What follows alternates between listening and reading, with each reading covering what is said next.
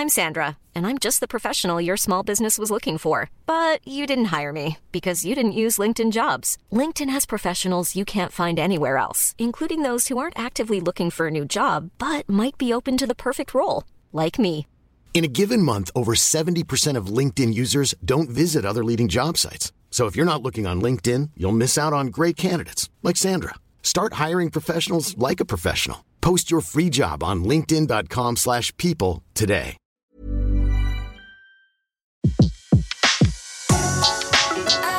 Le meilleur de séances radio est maintenant sur We Love Cinéma. Semaine spéciale Star Wars sur Séance Radio, la radio 100% cinéma par BNP Paribas.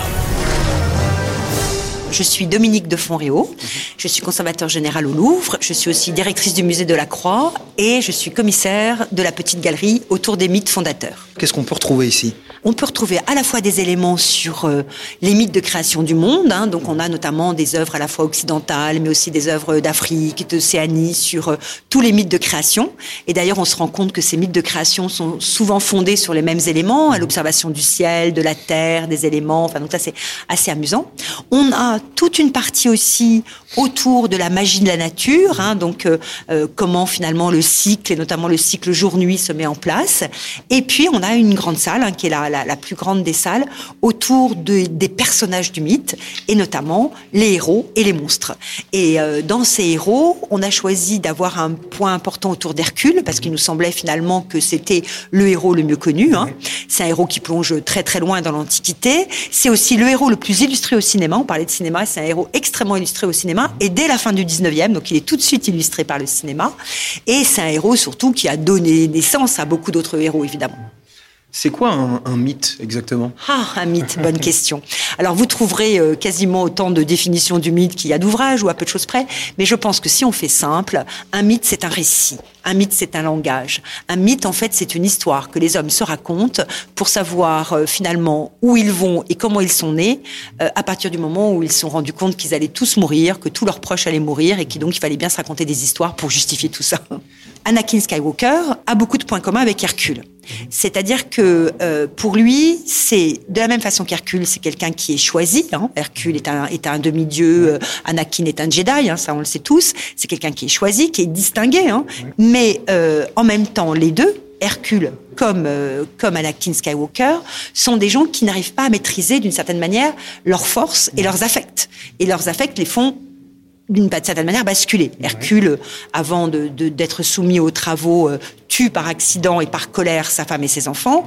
Et quand, tant qu'à Anakin, on le sait bien, il tombe du côté obscur de la force. C'est quelque chose que nous savons tous. Voilà.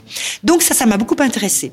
Dans Star Wars, on retrouve plein de choses. Hein. On a bien sûr Hercule, mais on a aussi euh, euh, Arthur et le Chevalier de la Table Ronde. On a aussi euh, tout un, un, enjeu autour aussi euh, du, du, shogun et de, du guerrier japonais. On a aussi tout un enjeu autour de Moïse et de l'enfant trouvé. Enfin, il y a, voire même de Jésus-Christ d'ailleurs en partie. Hein. Vous trouvez pas ça fou que euh, ce qu'on euh, considère comme euh, pilier de, la pop culture, de cette culture populaire qu'on veut moderne, jeune, en fait tire ses racines de un millénaire auparavant, quoi. Mais c'est la condition du succès, vous le savez bien. Comment ça bah Parce que pourquoi ça marche? C'est parce que finalement Hercule, comme Anakin Skywalker, ça parle de nous. Ça parle de notre envie d'être distingué comme quelqu'un d'un peu héroïque. Donc on est un, un, jeune Jedi, on a envie d'être aussi demi-dieu, Jedi, etc. Ça parle aussi de notre capacité à être soumis à la colère. Et ça passe aussi de notre capacité ou pas comme Hercule en a été capable, comme Anakin n'en est pas capable, et c'est pour ça qu'il devient Dark Vador, euh, de finalement surmonter euh, surmonter nos difficultés et de les transcender. Et les transcendant, de devenir nous-mêmes. Parce que toute l'histoire des héros, que ce soit dans la mythologie grecque ou, euh, ou, chez, ou chez Georges Lucas ou chez les autres grands créateurs, toute, toute cette idée des héros, ce sont nous-mêmes. Le héros, c'est nous. Ouais. Et, et c'est finalement le degré d'apprentissage de l'être humain. Et ça, on revient des fondamentaux d'une certaine manière. Il y a des choses qui, qui sont universelles. Ouais, mais est-ce que Anakin Skywalker, euh, donc Dark Vador, bah, Est-ce qu'on peut le classer dans la catégorie des héros, comme Hercule par exemple? C'est ça qui est compliqué, c'est une excellente question, parce que d'une certaine manière, il nous est aussi présenté comme un héros quand on voit l'éducation, euh, et puis euh, tout le temps où Obi-Wan Kenobi euh, l'élève, le, moment où on les voit, où il commence à maîtriser ses, ses capacités, il est pleinement un héros, et d'une certaine manière d'ailleurs, ce que je trouve très fort, c'est d'avoir commencé par les épisodes 5, 6, 4, 5, 6, pardon, qui nous montre tout de suite Dark Vador, et on se dit que c'est un gros méchant affreux. Et finalement, quand on a vu les 1, 2, 3, on se rend compte qu'il est beaucoup plus complexe. D'une certaine manière, en dévoilant la vérité d'Anakin Skywalker derrière Dark Vador, on se rend compte que Dark Vador, c'est pas juste le méchant euh, de cinéma. C'est quelqu'un qui a une épaisseur et c'est du coup quelqu'un qui renvoie à nous-mêmes. Et de ce point de vue-là, il n'est pas un héros aux valeurs héroïques, mais il est un héros dans le sens où il renvoie à quelque chose qui fait écho aussi à notre propre devenir. Ce qui fait le héros, c'est pas une action héroïque, c'est le récit. C'est le récit de son existence. Et le héros, c'est pas celui qui va faire un truc extraordinaire. C'est quelqu'un qui va être capable, dans le récit de sa vie et dans le développement de sa vie, de gagner étape après étape et du coup de pouvoir faire modèle. Ça, c'est Lucas lui-même qui m'a dit ça. J'ai trouvé ça très drôle. C'est vrai que Dark Vador, c'est le méchant, on le sait. Mais ce que dit Lucas, et c'est assez extraordinaire, c'est que comme il, garde cette méchanceté, mais tout en existant encore, parce que aurait-il disparu, il serait peut-être devenu le vrai méchant. Mais comme il est toujours vivant, il est celui qui maintient l'équilibre des forces. Et donc, est-il vraiment méchant? Un petit mot sur euh, Joseph Campbell et sur euh, justement sa théorie du monomythe qu'il a exprimée dans, son ouvrage qu'on ne présente plus, euh, Le héros aux mille et un visages.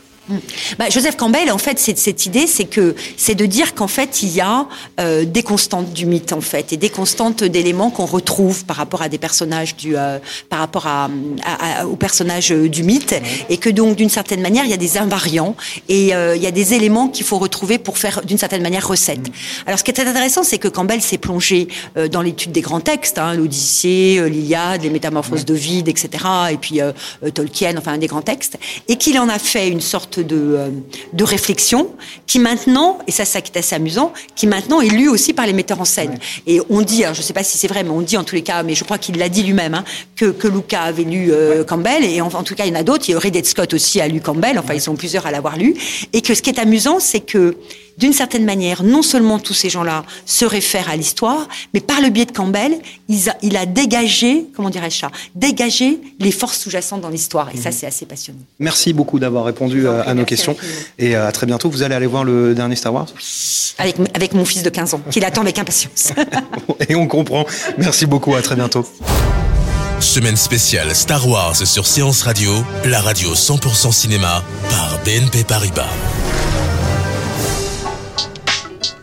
Retrouvez l'ensemble des contenus séances radio proposés par We Love Cinéma sur tous vos agrégateurs de podcasts.